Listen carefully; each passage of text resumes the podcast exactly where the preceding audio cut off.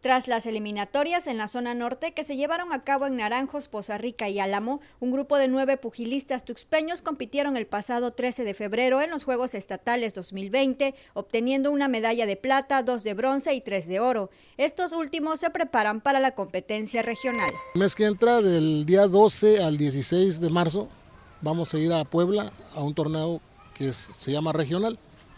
¿sí? Los que queden campeones en ese torneo van a representar a Veracruz en la etapa nacional, que me parece que va a ser en Monterrey en el mes de mayo.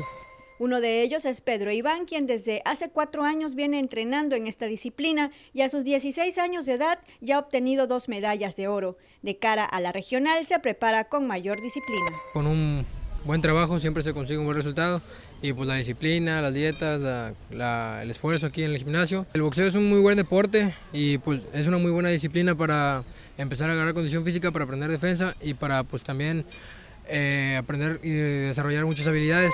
Los tres pugilistas tuxpeños participarán en las categorías de 14 a 15 y de 16 a 17 años de edad, denominadas cadete y juvenil respectivamente, y son jóvenes que inspiran al grupo de boxeo municipal, conformado por 40 alumnos entre los 6 a 35 años de edad y del cual 6 son mujeres. Adriana Calao, Mega Noticias.